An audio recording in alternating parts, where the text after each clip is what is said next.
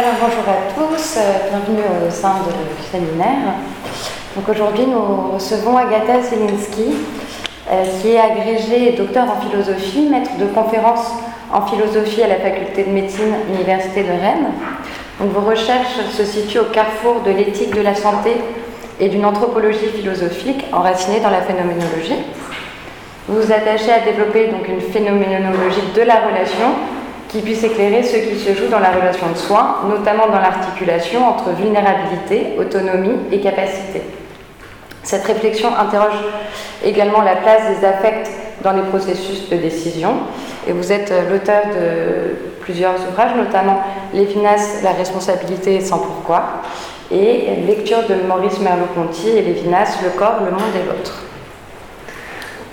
Comme euh, ce sont deux auteurs qu'on utilise souvent, peut-être plus souvent injustement Lévinas, euh, je voulais évoquer euh, un lien qui peut servir de l'introduction ou juste de déclenchement de débat de votre propos aujourd'hui. je cite ici Heidegger en 1925. Il n'y a pas une ontologie à côté d'une phénoménologie, mais au contraire, l'ontologie comme science n'est rien d'autre que la phénoménologie. En d'autres termes, ce que Heidegger dit ici, c'est que l'ontologie n'est accessible à la philosophie que si celle-ci dispose d'une méthode euh, qui nous donnerait accès et qui n'est autre que la méthode phénoménologique. Et pour donner un exemple de cela, c'est euh, ce qu'évoque Merleau-Ponty comme visible et l'invisible, ou aujourd'hui chez Judith Butler, le vivable et l'invivable. Euh, quand elle parle des vies qui sont bien invivables, mais qui sont toujours quand même vécus. Euh, tout cela pour annoncer euh, le débat d'aujourd'hui sur l'autre, l'autre en situation de grande dépendance, de grand handicap, d'une maladie neurodégénérative, mais aussi des dépendances et des inégalités, précarité sociale. Quand la ressemblance euh, ou la visibilité sociale est difficile, il ne va pas de soi, l'enjeu éthique est de donner une relation, de toujours faire lien malgré les très grands obstacles, ou précisément pour cela. Donc rendre visible l'invisible pour le faire apparaître en tant que l'intolérable, l'invivable, c'est ce que d'ailleurs disait l'autre jour, euh, mon directeur de thèse, Marc Répond. Euh, donc pour ces vies euh, qui sont sans soutien, sans réseau, et là quand je parle de soutien, je ne pense pas seulement euh, de soutien dans une relation de compassion ou de sollicitude de care, mais aussi soutien institutionnel. Euh, comme le dit Sandra Logier, toute la radicalité politique des éthiques du care et leur force critique est dans la perspective des rapports et des inégalités ordinaires, les pratiques ordinaires du soin, du soin relationnel, mais aussi du soin institutionnel. Euh, et tout cela dans un contexte de grande dépendance aujourd'hui avec euh, Agatha Zielinski.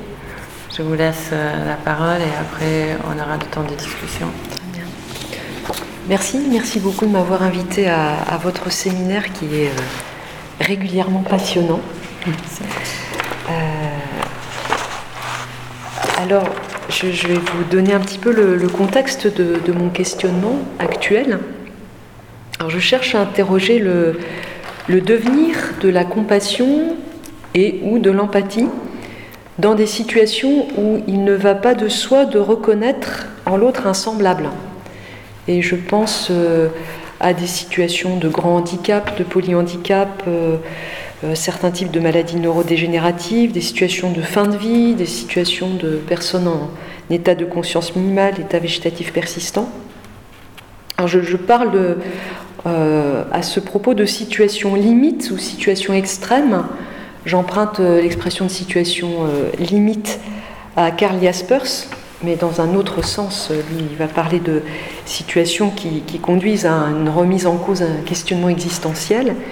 Et situation extrême, c'est une, expression que j'ai trouvée notamment sous la plume de Nathalie Zeltzmann, qui est psychanalyste, dans De la guérison psychanalytique, à propos de, de, récits d'expériences dans la littérature concentrationnaire, notamment dans les commentaires qu'elle fait de l'espèce humaine de Robert Antelme. Donc ces situations limites ou situations extrêmes, ce sont des situations où ce qui est interrogé, c'est au fond les, limites de l'humain, les limites d'une appartenance commune à l'humanité. Et euh, je, dirais aussi un peu plus, plus avant, que ce sont peut-être des situations d'inquiétante étrangeté, où quelque chose en nous va résister à reconnaître en l'autre insemblable, à constituer cet alter en alter ego. Et donc ce qui caractérise notamment ces situations, c'est l'absence de manifestation de communication, l'absence de manifestation de signes déchiffrables, interprétables, et donc au fond l'absence de réciprocité dans la relation. Donc la question introductive à, l'échange de ce soir, c'est est-ce qu'on peut parler de compassion ou d'empathie là où la réciprocité n'est pas avérée? Et justement, l'apparente absence de réciprocité vient interroger même la possibilité d'une compassion comme action, comme action adaptée, comme action de soulager ou comme action de, répondre, de venir en aide, et aussi euh, vient interroger la, la possibilité de l'empathie comme affect relationnel. Et plus largement, c'est vraiment la reconnaissance d'une appartenance commune à l'humanité qui est en jeu. Si je ne peux pas reconnaître en cet autre un alter ego, si je ne peux pas reconnaître en lui un semblable, qu'est-ce qui demeure en commun? Et la tentation d'exclure, du coup, cet autre inquiétant en dehors de l'humanité peut apparaître à, ce moment-là. Mais lorsque la ressemblance euh, ne se donne pas par la réciprocité, ne se donne pas par la communication, est-ce que quelque chose dans l'expérience du corps, de la chair, comme dit Merleau-Ponty, peut nous faire entrer dans, une autre expérience de relation, peut-être dans une autre forme de réciprocité? C'est une des, questions que je que, et aussi, euh, est-ce que l'expérience reconnue d'une précarité de la ressemblance ne peut pas être l'occasion de chercher d'autres voies de la compassion et ou de l'empathie à partir du corps et à partir de la vulnérabilité? C'est un peu les pistes que je vais chercher à explorer. Et puis, euh, comme euh, lorsque nous avons pris contact, vous m'avez dit très gentiment que vous aviez lu un de mes anciens articles sur la compassion, du coup je me suis dit, est-ce que ce que je racontais sur la compassion euh, dans cet article qui a, je sais pas, une dizaine d'années, est-ce que ça reste pertinent ou pas pour ces situations extrêmes? Ou est-ce que justement ça colle pas du tout?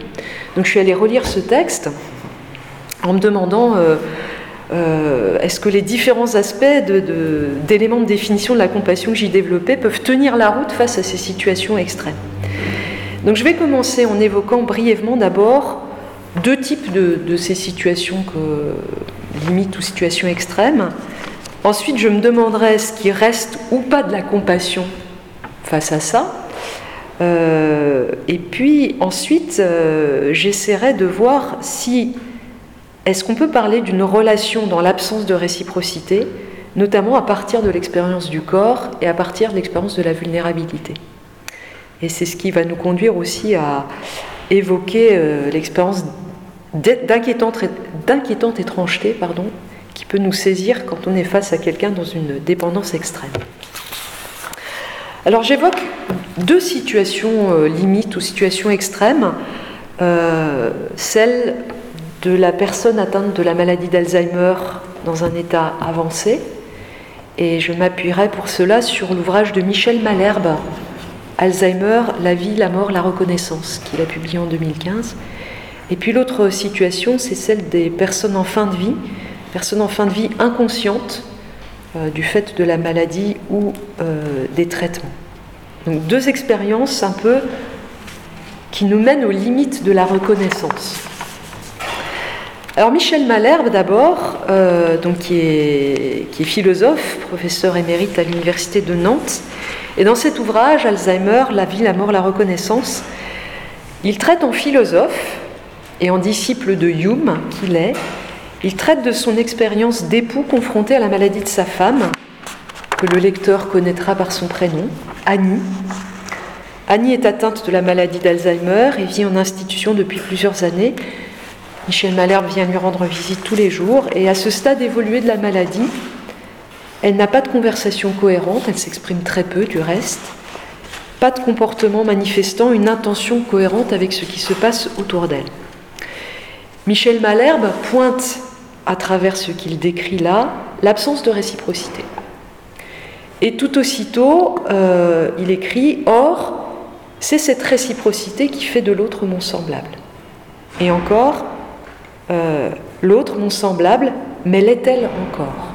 Est-elle encore mon semblable? Et puis, partant de ces constats difficiles, euh, Malherbe renverse la traditionnelle question qui lui est régulièrement posée à propos de son épouse. Est-ce qu'elle vous reconnaît? Et à cette question, il va en substituer une autre mais est-ce que moi je la reconnais? Est-ce que je la reconnais dans son humanité Puisque cette question devient par extension à quoi reconnaît-on qu'un être humain est un être humain? Et euh, je le cite, l'inacceptable différence d'un individu dans lequel on ne reconnaît plus aisément les traits ordinaires de l'humanité se donne comme un scandale. Et son ouvrage, en fait, euh, euh, décrit en quelque sorte l'expérience de ce scandale. Et c'est vraiment une expérience philosophique, parce que le, lecteur est très éprouvé. je ne sais pas si parmi vous, il y a certains qui ont, lu cet ouvrage. C'est vraiment une expérience, hein, parce que euh, il fait faire un, terrible chemin à son expert, à son expert, pardon, à son lecteur, parce qu'il va montrer combien la maladie d'Alzheimer vient mettre en échec toutes les tentatives, ou presque, les diverses tentatives à la fois ordinaires et philosophiques, de penser la persistance de l'identité d'une personne, ou de penser l'appartenance commune à l'humanité, face à l'épreuve de cette maladie. Donc en fait, comme lecteur, on va avec lui de tentative en échec.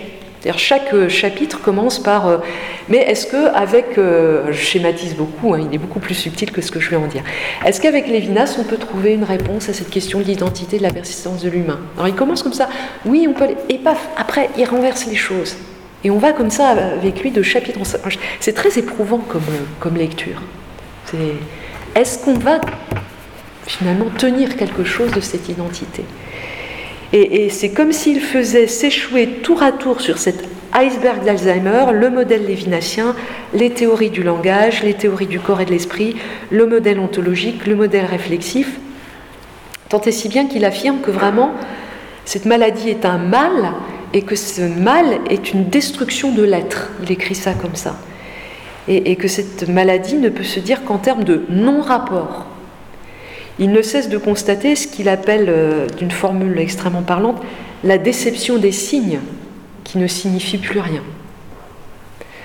Euh, le corps même cesse d'être un signe pour devenir une chose dans le monde. Je cite la Malherbe. Et même la philosophie morale de type kantien et son appel au devoir échouent, selon Malherbe, à maintenir la commune humanité. C'est un peu, mais que peut Kant face à ce désastre? Alors certes, Malherbe reconnaît la vertu du devoir, de me représenter l'autre comme mon semblable et le traiter dans mes actions comme tel. Et néanmoins, il va affirmer aussi que Alzheimer, comme il dit, met l'autonomie en échec et par conséquent la réciprocité et la morale en échec aussi. La nature humaine reste introuvable, écrit-il. Et donc face à la maladie, nous sommes condamnés au mode du comme si, Tiens l'autre pour ton semblable, fais comme si c'était ton semblable. Je cite Malherbe Kant me répéterait Ne te lasse pas, remplis ton devoir. Mais que je remplisse mon devoir n'empêche pas que l'incertitude renaisse à chaque visite. Le travail de la reconnaissance est une tâche perpétuelle. Et cet échec de la reconnaissance porte pour Malherbe à la fois sur l'identité singulière, reconnaître Annie dans cette personne qu'il a en face de lui, et sur la commune humanité, lorsque du fait de la maladie, l'action du corps sur l'esprit détruit les fonctions de l'esprit. Donc il y a un échec à penser ou à s'assurer de la persistance de la commune humanité. Autre type de situation euh, limite, euh, c'est celle que je rencontre dans, mon expérience de bénévolat en soins palliatifs. Donc je vous décris un peu euh, ce que, ce que je rencontre. Donc, euh, régulièrement, je, suis invitée par les soignants du service à aller faire, euh, je vais utiliser volontairement le jargon de, l'unité de soins palliatifs dans, la, dans laquelle j'interviens. Régulièrement, les, les soignants vont m'inviter à aller faire une présence silencieuse auprès d'un patient qui va être décrit comme précaire. Donc c'est ce qui signifie dans le langage médical que des signes indiquent que la mort peut survenir très prochainement.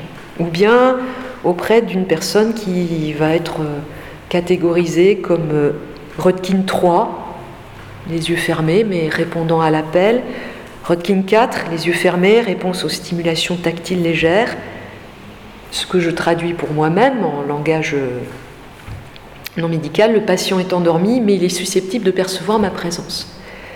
Si le patient est décrit en termes de Rodkin 5, je vais présupposer la personne ne manifestera pas de réaction à ma présence. Je ne m'attends pas justement à une communication euh, réciproque.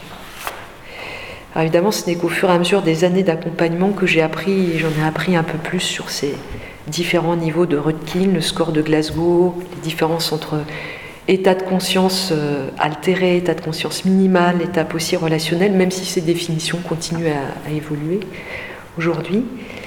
Mais en général, quand j'entre dans la chambre d'un patient, je ne sais rien de tout cela. je n'ai pas d'informations. Autrement dit, la position du bénévole est en quelque sorte d'emblée conduite à quelque chose comme euh, l'attitude phénoménologique, à savoir euh, l'époquer, la mise entre parenthèses de, tout savoir sur la situation. Et le bénévole qui entre dans une chambre n'a affaire qu'à ce qui se manifeste. Il est exposé à tenter d'en constituer le sens, et peut-être aussi exposé à l'échec de cette tentative.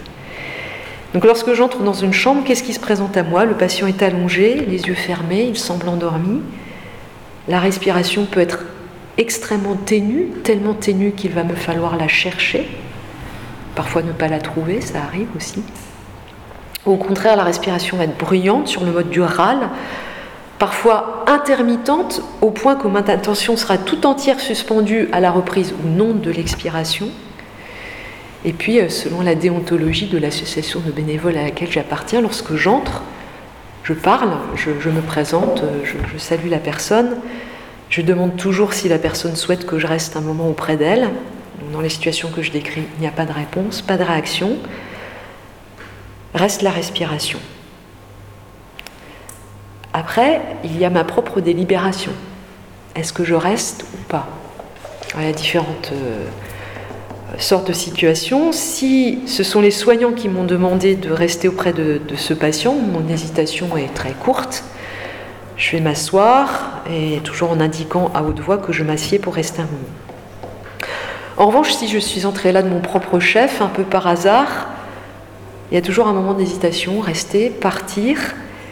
Et c'est parfois, la, chose va se jouer parfois sur un détail euh, vraiment infime, un livre sur une étagère. Euh, un disque sur, euh, enfin un CD sur la table de nuit, ou bien une délibération qui va faire la part d'autres patients en attente de visite, ou bien aussi, et là on est du côté des affects, mon envie de fuir cette situation inconfortable, et parfois je vais choisir de rester là justement pour aller à l'encontre de ce malaise. Je m'assieds, Parfois les yeux s'ouvrent, je vais essayer une parole, mais je ne vais pas savoir si je vais faire un geste automatique ou un mouvement volontaire. Parfois je vais glisser ma main sous la main du, patient. Là aussi une prise s'ébauche, mais je ne peux pas mesurer si cette esquisse de mouvement est intentionnelle ou involontaire. Je décris ce type de situation comme une apparente absence de communication, ou plus exactement comme une absence apparente de réciprocité dans la communication.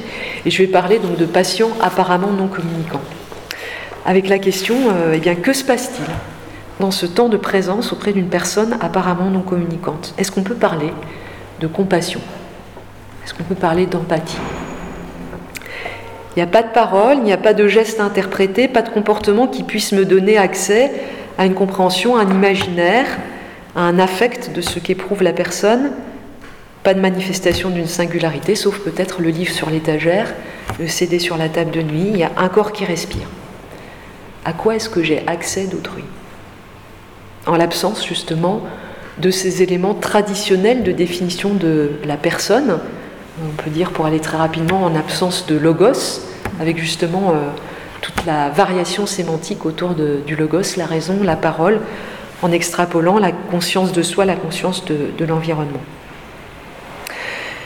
Donc ces deux situations euh, nous tiennent aux limites de la compassion ou de l'empathie comme accès euh, à la souffrance ou plus largement au vécu de l'autre. Alors en allant justement revoir ce que je disais de la compassion il y a quelques années, euh, je me suis dit dans quelle mesure est-ce que ce que j'en disais peut s'appliquer ou pas à la relation avec cette personne non communicante dont la souffrance justement n'est pas nécessairement manifeste. Donc je, suis allée explorer deux points et un troisième. Euh, ce qu'il en est du rapport à la souffrance, puis ce qui en est du rapport à l'expérience d'être affecté, et puis euh, le troisième, euh, qu'est-ce qu'il en est de l'action, puisque je disais à l'époque que la compassion n'est pas uniquement un affect où je suis enfin, sur le mode de la passivité, mais que c'est un affect qui va ouvrir à une action, une activité, une réponse. Donc, la souffrance, être affecté, action ou pas action. Alors la définition que je donnais de la compassion était euh, très classique. Hein, euh, sensibilité à la souffrance d'autrui et souci, désir d'y apporter un soulagement. Ou encore la compassion comme affect suscité par la souffrance d'autrui et le désir de soulager cette souffrance. Et je reprenais une euh, définition de Myriam Revaud d'Alone disant euh, La compassion est cet affect qui nous porte à partager les maux et les souffrances d'autrui. Et puis, euh, je commentais cette, cette définition en, interrogeant Mais à quoi est-ce qu'on prend part en compatissant? Et il y a un présupposé c'est de se reconnaître comme semblable qui est le préalable d'une rencontre. Donc le degré initial de la reconnaissance dans la compassion est ce qui me porte à voir en l'autre souffrant mon semblable. Or, c'est précisément ces deux éléments qui sont mis en question par ce que j'appelle ces situations extrêmes. Je ne sais pas si la personne souffre. Je n'en sais rien.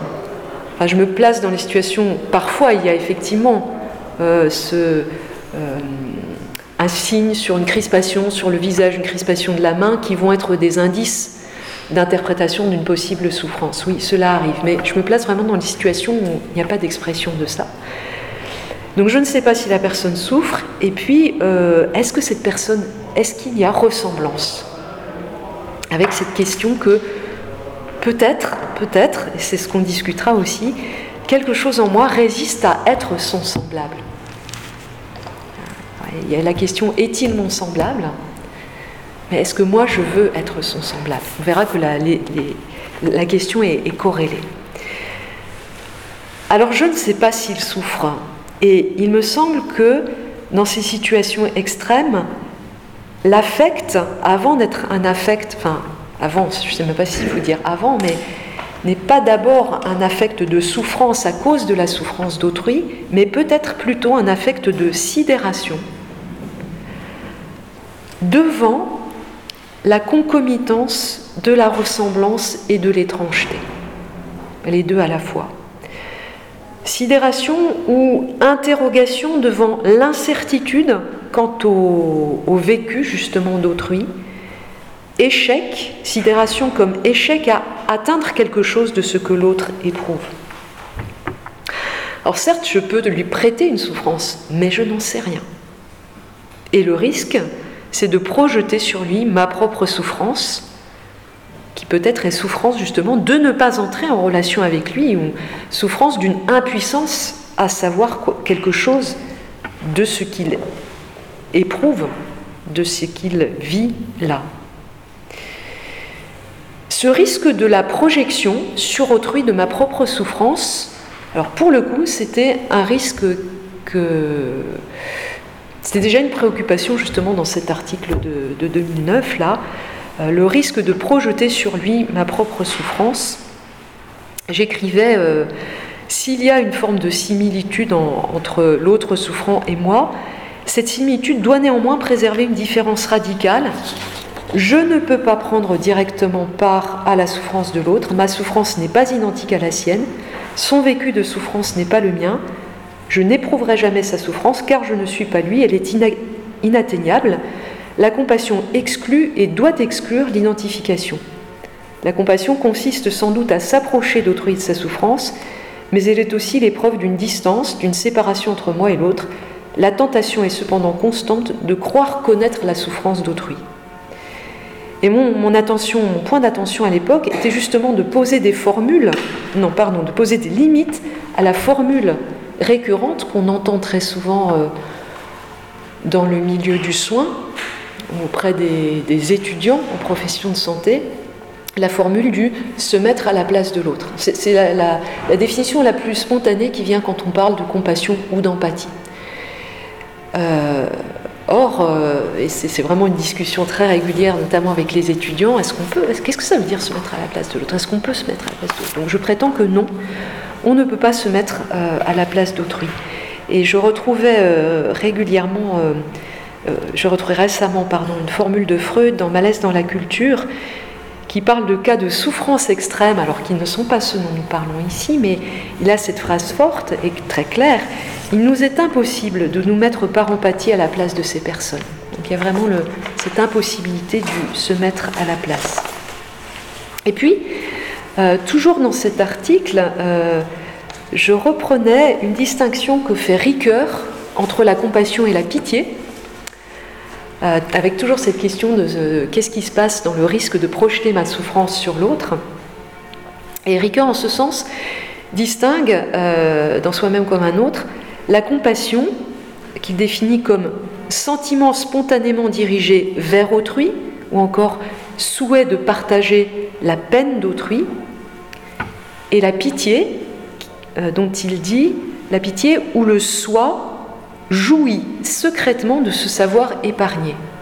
Le soi jouit secrètement de ce savoir épargné.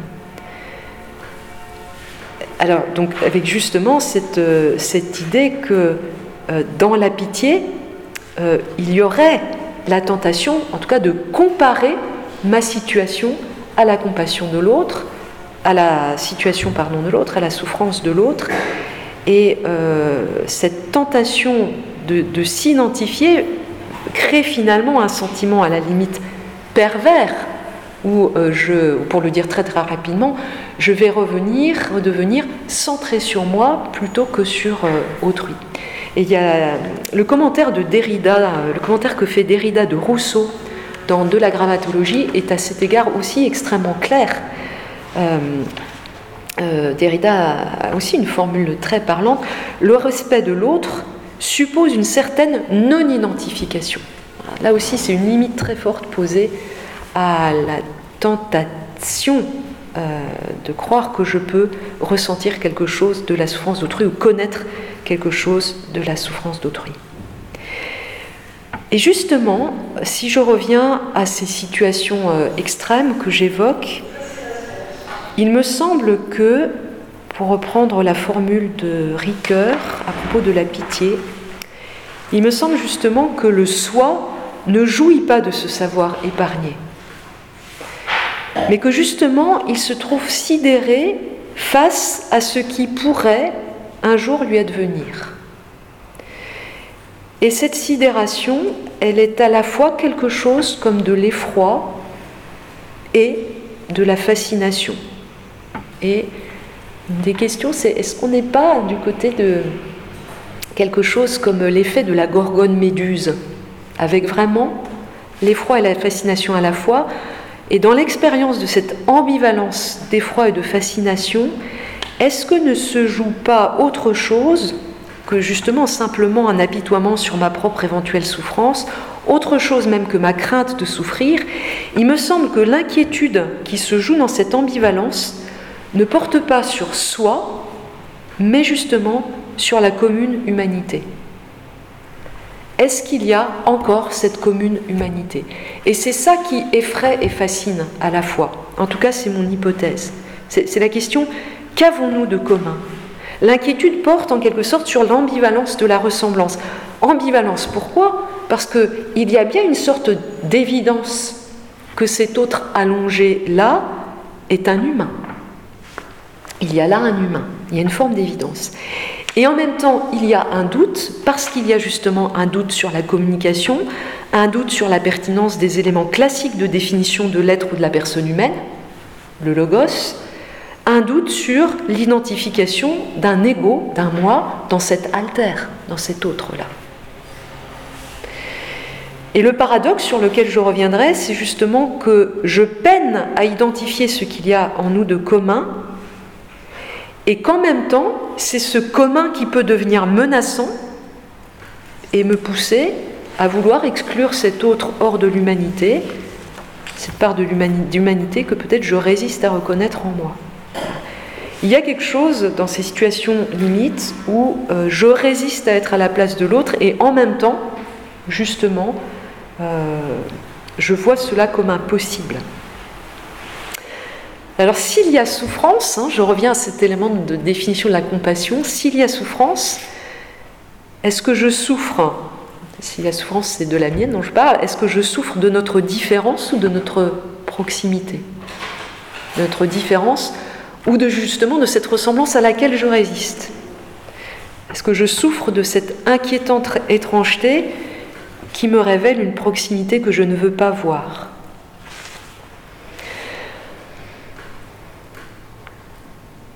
Un autre élément euh, dans ces situations extrêmes, finalement, ce qui me saisit, c'est sans doute moins la souffrance d'autrui que sa simple présence, la manifestation d'une présence que j'ai du mal à qualifier ou à définir. Ici, je ne comprends pas ni ce que l'autre éprouve, ni peut-être ce que j'éprouve moi-même face à cela. Quelque chose d'insaisissable me saisit. C'est ça l'effet de sidération. Mais je suis saisi, donc je suis affecté. Mais par quoi suis-je affecté face à cet autre non communicant Et donc là, je, viens explorer maintenant ce point qui reste commun entre ce que je disais à l'époque de la compassion et l'expérience que je fais dans ces situations extrêmes face à, cet autre souffrant. Donc l'autre, élément qui caractérisait la compassion, c'était vraiment cette dimension affective où je suis euh, exposé à autrui. Ce qui demeure, c'est cette dimension d'événement affectif, où je suis saisi euh, par quelque chose qui m'arrive malgré moi. Je fais l'expérience d'éprouver par surprise euh, une saisie affective sans que je puisse nécessairement donner un contenu justement à cet affect. Quelque chose surgit avec sa part d'inattendu et d'immaîtrisable. En tout cas, sans doute, ce qui demeure, c'est donc d'être exposé à autrui. Sans doute demeure une capacité à être affecté par autrui. Sans doute demeure aussi un sentiment d'impuissance qui était déjà présent dans les éléments de définition de, la compassion. Mais à quoi est-ce que je suis exposé dans, ces, dans cette, cette rencontre, disons rencontre Moins à l'expérience de la souffrance d'autrui qu'à cette expérience d'incommunication, qu'à cette expérience de non-toute-puissance, de non-savoir, de ne pas savoir non seulement ce qui se passe pour autrui, mais aussi ne pas savoir quel type de réponse il serait adéquat d'apporter. Cette expérience de non-toute-puissance, c'est au fond une définition de ma propre vulnérabilité. Ce dont je fais l'expérience, ce à quoi je suis exposé en étant exposé à cet autre non communicant, c'est ma propre vulnérabilité. Donc il s'agit moins de la problématique ici, c'est moins de soulager que de maintenir dans l'humain, malgré tout, malgré l'absence apparente de communication. Donc l'enjeu ici, et c'est une différence par rapport à, ce que je pouvais dire de la compassion, l'enjeu n'est pas le même que dans la réponse à une souffrance manifeste exprimée que je vais chercher à soulager. L'article parlait de la compassion qui ouvre à l'action. Ici, si action il y a, c'est une action qui ne répond pas à une demande ni à un besoin manifeste. Je dirais que c'est une action qui est en quelque sorte euh, réduite à son minimum d'expression, être là.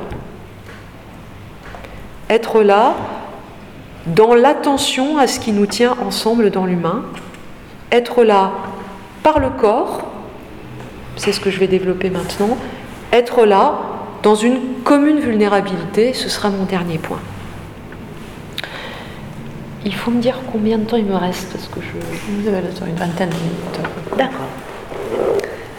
Alors être là par le corps, alors je vais faire appel à, à ce que Merleau-Ponty, euh, ce grand philosophe du corps, enfin la question c'est est-ce que chez Merleau-Ponty on peut trouver quelques éléments qui puissent nous aider à penser ce qui se joue là, à penser une relation dans une absence de réciprocité apparente? Est-ce qu'on peut trouver des éléments de réflexion chez Merleau-Ponty?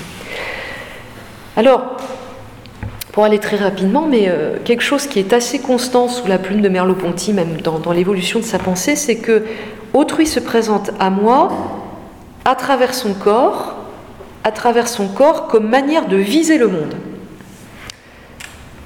Cette manière de viser le monde est en même temps révélatrice de la façon dont il est affecté par le monde. Et c'est à partir d'une affection commune par le monde, ou de cette affection par un monde qui se révèle commun, que je peux constituer autrui en alter ego. Alors, par exemple, dans la prose du monde, euh, euh, Merleau-Ponty développe un, exemple qui est très simple, mais qui est très beau. C'est un très beau texte. hein. Je, vous invite à, aller le chercher. Euh, C'est l'exemple du dormeur au soleil. Donc, je vois là-bas un homme allongé au soleil qui semble dormir et qui soudain s'éveille, dit Merleau-Ponty. Il fait un geste, il tend le bras vers le chapeau posé à, côté de lui et s'en couvre.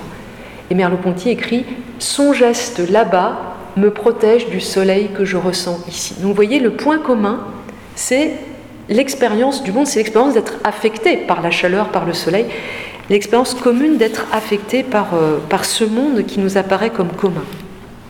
Le monde auquel nous sommes exposés nous modifie d'une façon semblable.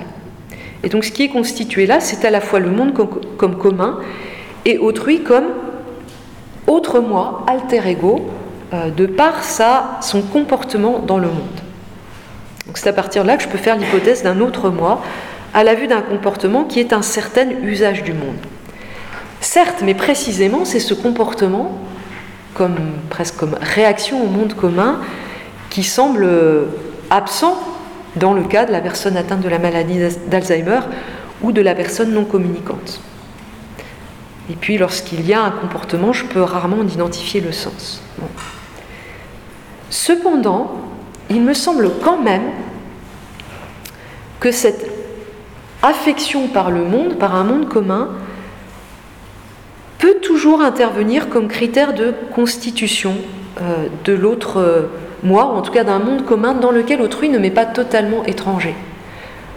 Euh, ce sont là aussi des, expériences extrêmement euh, élémentaires, extrêmement simples.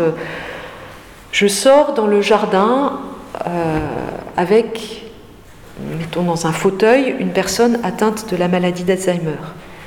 Il y a du soleil et je vois justement le, le visage de la personne devenir rouge, la sueur percée sur, perler sur son front.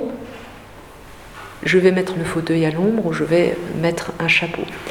Euh, De la même façon, je suis dans une chambre assise à côté d'une personne apparemment non communicante, la fenêtre est ouverte, le vent du soir entre, la personne frissonne, je vais aller fermer la fenêtre ou recouvrir la, personne. Évidemment, dans ces exemples, on a affaire à un comportement non intentionnel. Ce n'est pas un usage du monde, mais c'est une réaction au monde commun. Et bien sûr, je vais tenter d'interpréter une réaction non, intentionnelle du fait de notre exposition commune au soleil dehors ou au vent du soir qui entre par la fenêtre et tenter d'orienter mon propre comportement à partir de l'interprétation que je fais de, de ces réactions euh, physiques. Alors évidemment, le corps comme corps vivant nous présente autrui en quelque sorte en deçà de l'intentionnalité. Et c'est une piste que l'on peut explorer avec Merleau-Ponty, qui parle même d'une, je le cite, une universalité du sentir, qui peut peut-être désigner une forme de passivité primordiale de l'affection par le monde, à partir de laquelle je peux tenter d'interpréter la réaction d'autrui comme celle d'un autre moi. Alors certes, autrui apparaît là comme un, corps vivant livré à mes interprétations.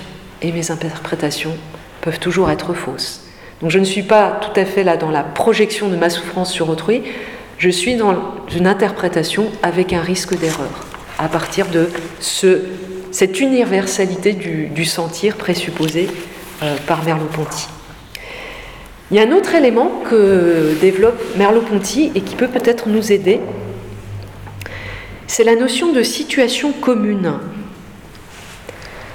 C'est une expression que l'on trouve, euh, euh, qui apparaît brièvement dans la phénoménologie de la perception, que l'on trouve dans les cours de la Sorbonne euh, sur la psychologie et la pédagogie de l'enfant, et encore dans un texte, le, primat de la perception.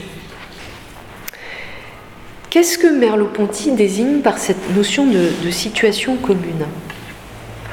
C'est une situation qui n'existe que de ce que nous y sommes embarqués à plusieurs. Mettons tous les deux, si je me situe dans ces, dans ces situations que je décrivais tout à l'heure, euh, situation de rencontre d'une personne non communicante. Une situation qui n'existe que de ce que nous y sommes tous les deux, une situation surgit de notre coexistence, en quelque sorte.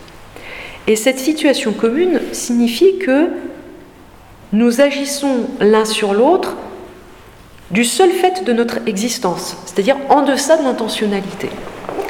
La situation de l'autre agit sur la mienne, ma situation interagit avec la sienne, il y a une forme de réciprocité qui crée une situation commune.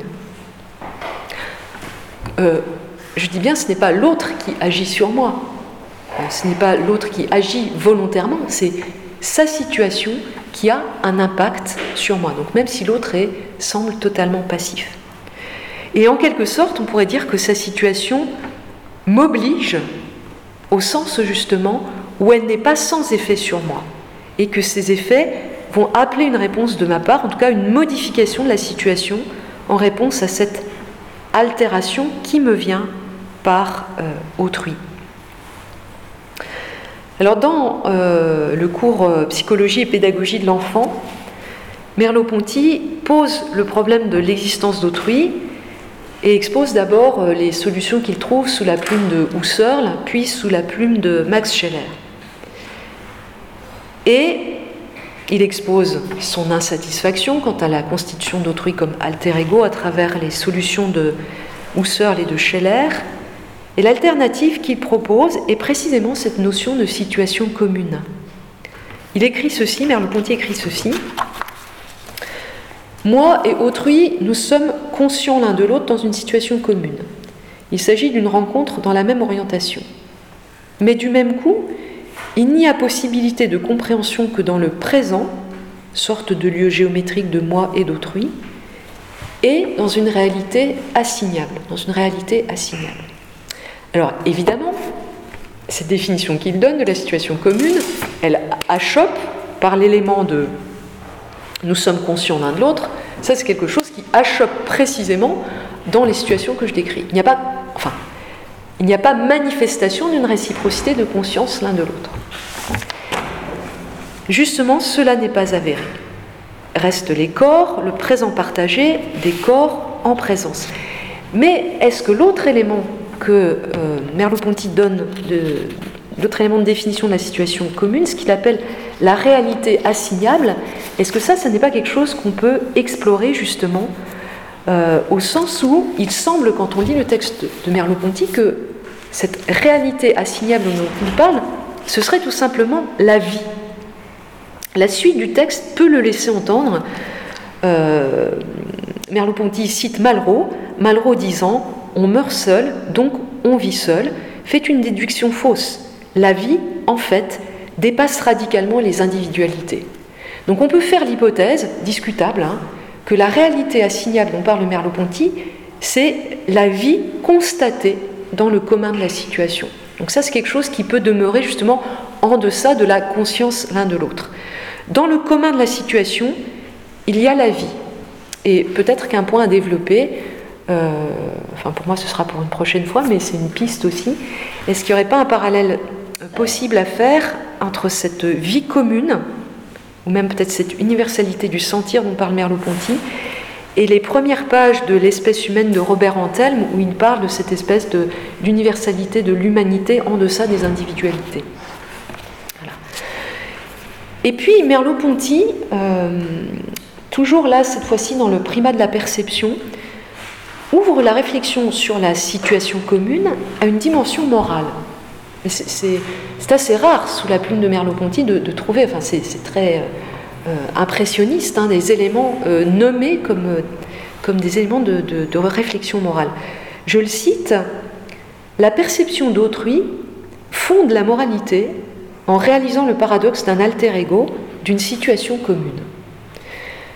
Donc la dimension morale, euh, si je comprends bien, consisterait à envisager la situation et ma place dans la situation commune du point de vue d'autrui en quelque sorte, ou du point de vue aussi que la situation d'autrui euh, a comme impact sur moi.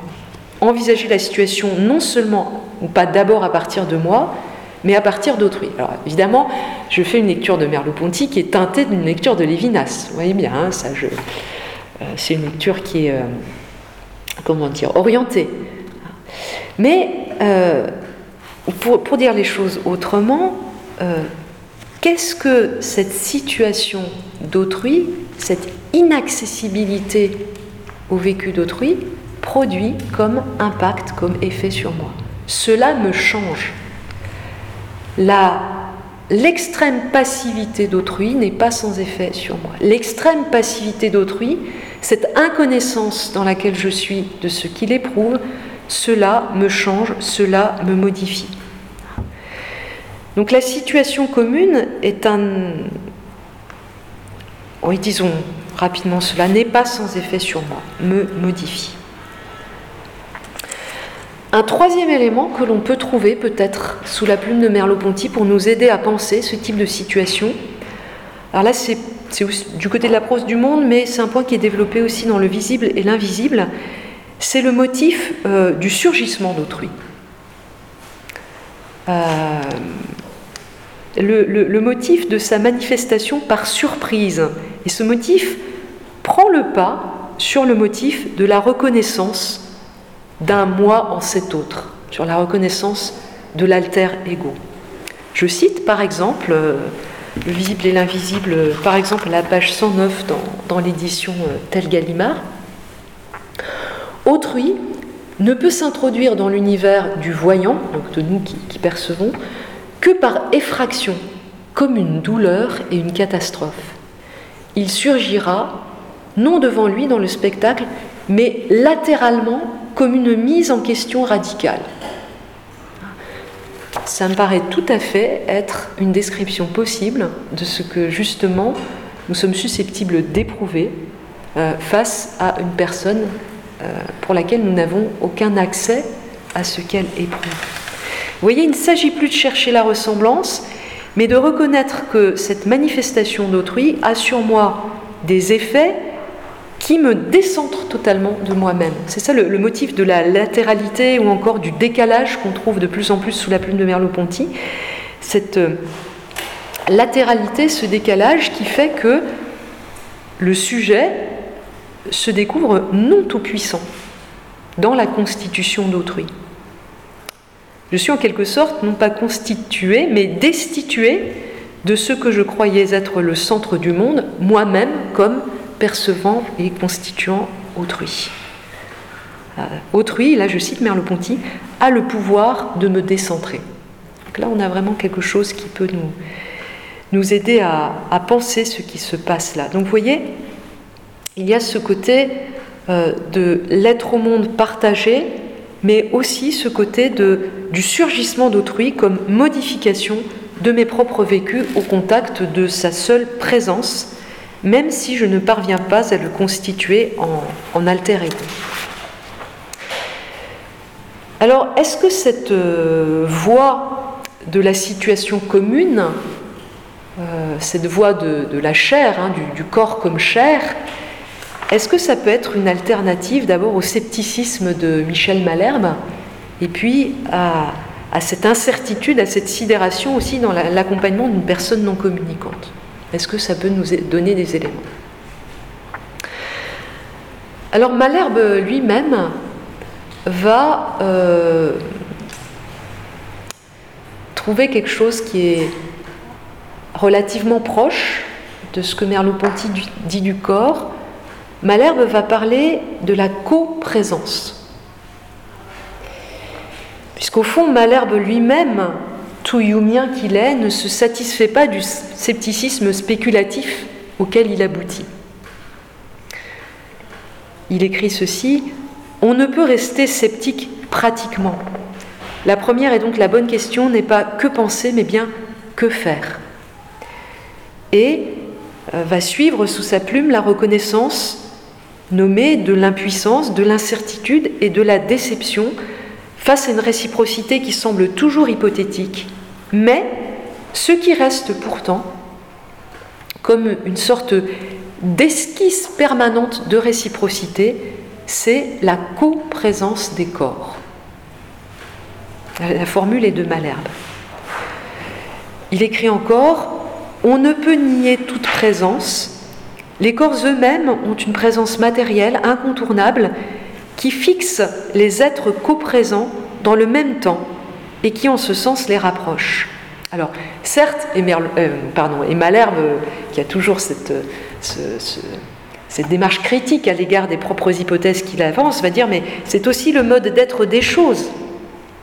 Et pourtant, lui-même reconnaît qu'il n'y a pas confusion entre Annie qui est là et le mode d'être des choses, car la vie ne laisse pas indifférent.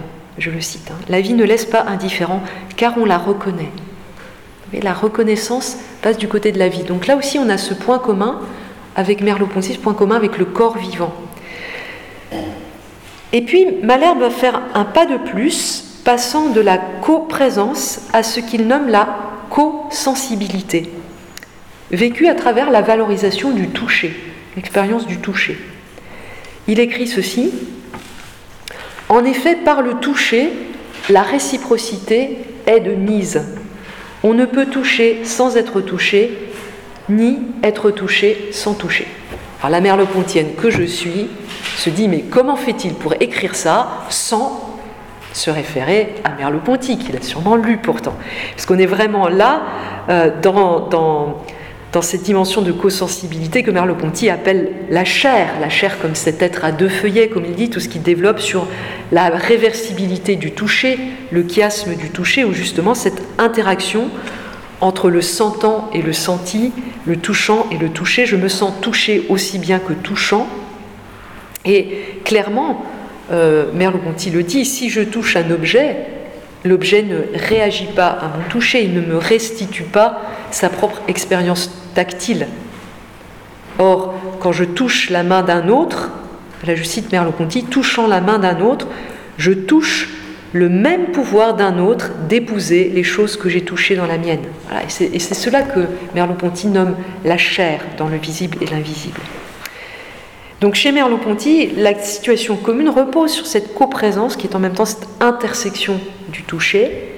Malherbe, lui, va insister dans le même sens sur l'identification de la vie en l'autre comme ce commun qui se manifeste dans le toucher et qui fait se trouver ensemble dans ce que Malherbe appelle une même solidarité de vie. Et puis, euh, pour vous donner quand même la conclusion de Malherbe euh, à travers ce, parcours très très éprouvant de la mise en question, la mise en échec de, de, de tant de pensées, Malherbe va finalement adopter une philosophie pratique modeste, mais qui peut faire fond sur l'expérience de la coprésence et de la co-sensibilité. Il prend appui sur cette esquisse de réciprocité qui se donne dans le toucher. Il énonce là des points d'appui qui lui permettent de tenir, on peut dire tenir à l'autre, tenir affectivement à Annie, et aussi tenir en l'autre cette personne aimée que spontanément il peine à reconnaître. Pour persévérer, alors en quoi se résume cette philosophie pratique modeste? Quatre éléments. Pour persévérer, pour persévérer pardon, il faut ce support de la coprésence. Ensuite, l'attachement qui demeure. Ensuite, malgré la critique de Kant, le devoir d'être fidèle, le devoir de considérer en toute chose l'autre comme son semblable. Et enfin, le courage. De chacun de ces points, Malherbe va montrer les limites ou les risques, mais pourtant, cela demeure en quelque sorte le minimum pratique pour lutter contre le mal, le mal de la maladie en l'autre, le mal de la lassitude en soi. On peut maintenant se demander si cette notion de chair, de coprésence, peut aussi éclairer la situation auprès d'une personne non communicante. Je dirais que la coprésence n'est pas simple simultanéité dans le temps, ni simple proximité dans l'espace, mais qu'elle est une forme aussi de présence à, présence de l'autre à moi, présence de moi à l'autre. Évidemment, cette coprésence ne me donne pas la personne euh, en chair en os, ne me donne pas les vécus de la personne, mais elle ouvre à une dimension de l'être avec. Il y a bien coprésence de deux personnes et non pas de deux objets. Je ne développe pas tout ce qui vient d'être dit sur euh, le toucher, la co-sensibilité. Mais cette présence A peut se donner de ma part sous la modalité de l'attention. L'attention à la vie, justement. L'attention à la présence de l'autre comme présence vivante. Et même si la réciprocité n'est pas avérée dans cette relation, à partir du moment où il y a cette présence A, à partir du moment où la présence d'autrui, même dans la passivité la plus extrême, me modifie, je fais l'hypothèse qu'on peut parler de rencontre.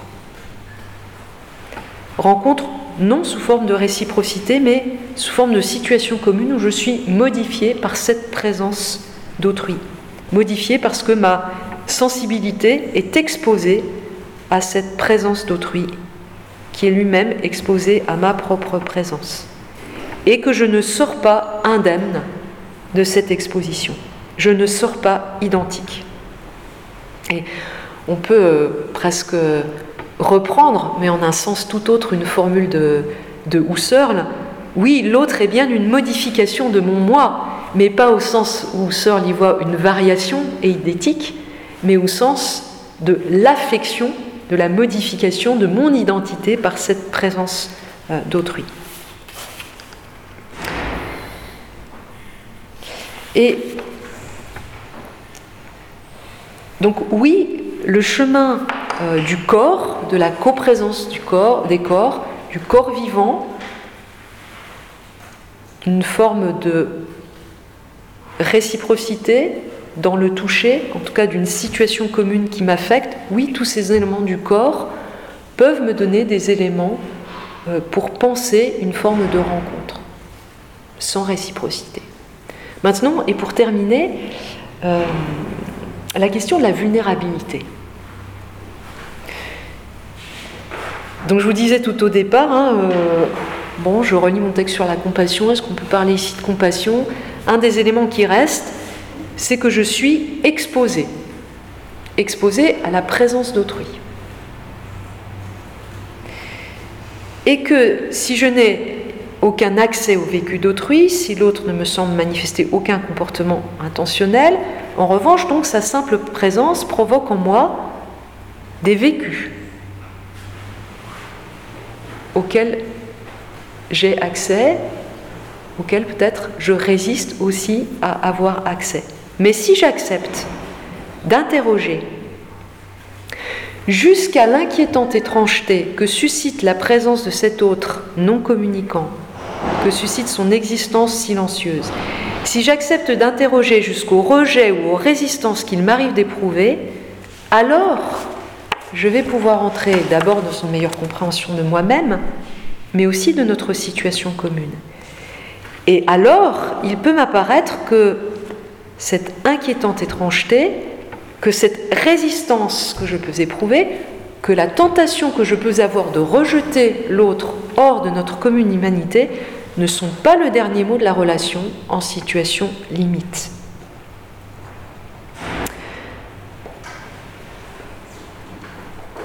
Cette expérience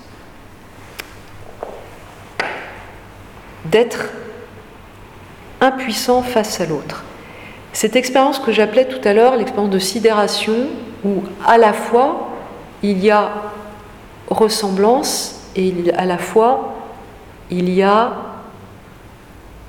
volonté, enfin volonté c'est peut-être pas le bon terme, mais il y a quelque chose en moi qui résiste à la ressemblance. Là, il y a expérience d'être affecté dans la résistance même. Donc là, il y a expérience d'une forme de vulnérabilité. Que nous révèle sur nous-mêmes la présence de cet autre en situation extrême? Peut-être que cette présence nous révèle que nous sommes terrifiés par la dépendance que nous constatons là. ce que j'appelais jusqu'à présent cette passivité extrême, elle se donne à voir comme une dépendance extrême. L'autre est totalement dépendant de la main des autres sur lui, éventuellement de la technique des autres sur lui, même si les situations dont on parle ne font pas appel à, des éléments techniques, beaucoup d'éléments techniques. Est-ce que ce n'est pas cette dépendance qui nous renvoie, enfin qui crée en nous une forme de résistance, résistance à une dépendance qu'au fond nous avons déjà vécue et éprouvée, mais que nous avons mise à l'écart. ne serait-ce que la dépendance de notre expérience euh, de tout petit enfant, expérience euh, de la dépendance infantile. Et si le questionnement sur la compassion ou l'empathie vient mettre à jour justement les ambivalences de la référence à la ressemblance, c'est peut-être justement parce qu'elle met au jour cette, euh, je sais pas, j'allais dire cette expérience, mais le mot d'expérience n'est pas très adéquat, mais disons que ça quand même, se renvoie à une expérience mise entre parenthèses, refoulée, que nous ne voulons plus mobiliser, cette expérience d'une dépendance déjà éprouvée. Et c'est peut-être là justement, quand nous faisons dans l'ambivalence de la référence à la ressemblance, sous couvert des meilleures intentions, le bien d'autrui, que ce soit comme soignant, que ce soit comme bénévole, nous sommes là pour le bien d'autrui. Sous couvert des meilleures intentions, sous couvert de cette bienveillance, euh, ces meilleures intentions peuvent parfois masquer le désir de la disparition d'autrui. Dans ces situations extrêmes, euh, la tentation peut aller jusqu'au souhait de faire disparaître l'autre sous couvert de compassion ou d'empathie, en réalité par crainte de la ressemblance. C'est là l'ambivalence de la référence à la ressemblance. Vous savez, c'est le raisonnement en surface, on l'a tous entendu chez d'autres. Euh, si on est un peu honnête avec soi-même, on peut l'avoir éprouvé soi-même. C'est le côté. Alors, je reviens à, la définition première de l'empathie. Si j'étais à sa place, je ne voudrais pas vivre cela. Bien, euh, euh, ce qu'on entend aussi, mais moi je ne voudrais pas être un légume. Vous savez, le vocabulaire du légume. Ou je préférais ne pas vivre plutôt que d'être un légume. Or, dans ces formulations-là, ma prétendue compréhension, le moi à sa place, euh, exprime en réalité une profonde résistance à la ressemblance. C'est-à-dire que tout en moi résiste à avoir quelque chose en commun avec cet autre dans ce dénuement extrême, dans cette passivité extrême, dans cette dépendance extrême. En réalité, je ne veux pas être comme lui. Renversement, là, dans l'ambivalence de la ressemblance. Et je ne veux tellement pas lui ressembler que justement, c'est alors que je peux être tenté de le rejeter hors de l'humanité, symboliquement, par le langage du légume, ou en le supprimant. Et il me semble que au moins en partie la revendication euh, actuelle, contemporaine, du droit à l'euthanasie s'enracine pour une part dans cette, euh, éprouvée, dans cette, dans cette ambivalence-là.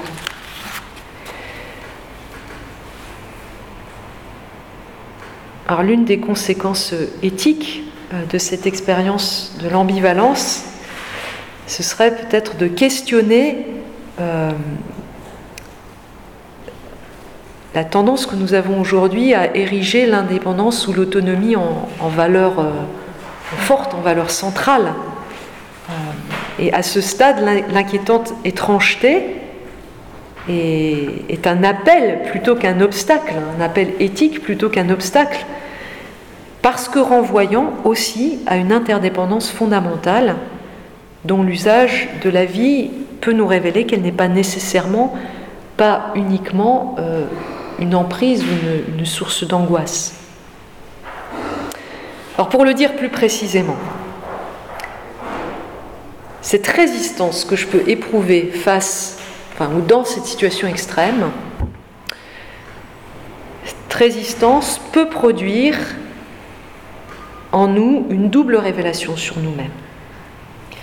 Elle vient révéler une vulnérabilité fondamentale Première, une vulnérabilité qui met en relation et en même temps une dépendance fondamentale qui se, donne, qui se manifeste comme interdépendance. Et, au fond, et, et c'est là où je vais en venir en conclusion, celui que je pouvais avoir tendance à exclure de l'humanité vient me révéler un fond commun d'humanité qui est un fond commun d'humanité primordial. Donc paradoxalement, l'exposition à autrui dans une absence de réciprocité avérée nous révèle une proximité plus grande encore, un, en commun, ce que j'appelle un en commun, un fond d'humanité que tout à la fois je suis tenté de fuir et qui tout à la fois nous lie indéfectiblement. Cette expérience d'impuissance, de non-toute-puissance, c'est l'expérience aussi euh, de dépendance cette expérience, au fond, d'être sans aide, sans défense. Freud le dit en un mot, Hilflosigkeit. C'est un, terme qu'il développe notamment dans un texte ancien, l'esquisse d'une psychologie scientifique, texte de 1895. Un terme qu'il reprend aussi dans euh, L'inquiétante étrangeté.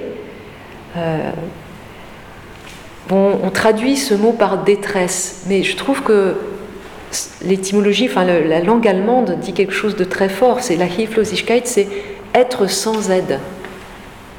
Donc c'est la détresse comme euh, dépendance euh, profondément dérangeante, puisque c'est la dépendance dans l'expérience de l'absence d'aide peut-être en anglais euh, helpless. Oui, tout à fait, exactement. Euh, on est vraiment sur le même euh, terrain de traduction. Ouais. Hilflosigkeit. Ouais, je l'écrirai tout à l'heure. Ah, donc, je suis renvoyée là, quand je vous disais tout à l'heure, je suis renvoyée à cette expérience initiale, infantile, d'être sans aide, qui est en même temps une expérience de dépendre totalement d'autrui. Donc il y a à la fois l'absence d'autrui dans l'expérience de DZ, certains traduisent DZ, et il y a à la fois l'expérience d'une nécessité d'autrui qui m'est donnée. Et là, on est du côté de la dépendance comme interdépendance. Cette expérience de la dépendance initiale, elle se donne dans l'inquiétante étrangeté d'autrui qui, au fond, justement, et c'est vraiment ce que, Freud en dit dans, ce qu'il développe sur l'inquiétante étrangeté, elle me donne précisément une certaine familiarité. Donc l'ambivalence de la ressemblance, c'est que à la fois tout en moi résiste à être comme celui-là, et à la fois sa présence me renvoie à une expérience déjà vécue de dépendance initiale et de détresse euh, initiale. Cette expérience du nouveau-né que nous avons tous été expérience dont nous nous sommes affranchis par euh, des conquêtes successives, par l'acquisition progressive de cette euh, autonomie à laquelle nous donnons aujourd'hui une valeur centrale, à laquelle nous sommes peut-être prêts à tout sacrifier. Or, justement, accepter l'impuissance, la vulnérabilité dans laquelle je me trouve face à cet autre en situation extrême, invite finalement à ne pas séparer la détresse que je vois en l'autre, que je constate, enfin que je prête à l'autre, la détresse que j'attribue à l'autre et ma propre détresse. Mais nous ne sommes plus ici dans une situation de projection, comme je le disais tout à l'heure, le risque de projeter sur autrui ma propre souffrance. Il y a ici un en commun fondamental qui est en deçà, en quelque sorte, de ce que je peux imaginer ou euh, projeter.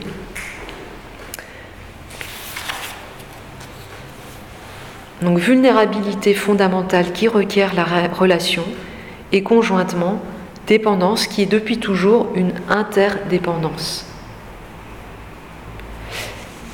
Et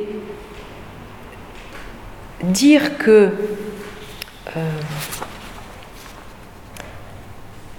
il y a là, enfin, l'invitation finalement à ne pas séparer la détresse, en tout cas la Hilflosigkeit d'autrui, et ma propre Hilflosigkeit, dire que ça permet de dire que il y a la vulnérabilité de l'autre, il y a ma vulnérabilité, mais cette vulnérabilité, cette Hilflosigkeit initiale, c'est ce qui nous tient ensemble. C'est l'expérience humaine initiale. C'est ce qui permet de dire nous. C'est ce qui va me permettre de dire, c'est ce qui va me permettre de dire nous en parlant de cet autre qui ne parle plus, qui ne communique plus. C'est ce qui va me permettre de dire nous sommes ensemble dans l'humain. Nous sommes ensemble dans l'humain. D'une certaine façon, cette vulnérabilité que je constate au premier regard chez l'autre, elle est pour une part en moi, non pas en tant que euh, son expérience propre que j'échoue de toute façon à atteindre, non pas simplement comme la mienne, avec le risque de projeter sur l'autre, mais comme la nôtre dès l'origine. C'est peut-être là-dessus que je peux euh, terminer. Dans l'historique, dans, ce que Merleau-Ponty a une expression aussi qui peut être parlante ici, il parle d'une historicité primordiale, d'une historicité fondamentale, et au fond, l'inscription dans l'histoire ou dans l'historicité primordiale de cette dépendance première, c'est ce qui nous permet de dire nous. C'est ce qui nous permet de parler d'une humanité commune dès l'origine, de dire que c'est notre humanité commune dès l'origine. Alors, compassion ou pas compassion? On va en discuter. Alors, si je m'en tiens à ce que j'en disais, mais je sais qu'il y a des définitions beaucoup plus nuancées et subtiles de la compassion, donc on va, en discuter. Par rapport à ce que moi j'en disais, plutôt non, puisqu'on partait de la souffrance, et donc je dirais plutôt quelque chose comme une attention à la commune humanité euh, à partir de la reconnaissance d'une expérience commune de, vulnérabilité et de dépendance. Mais voilà, la, discussion maintenant est ouverte.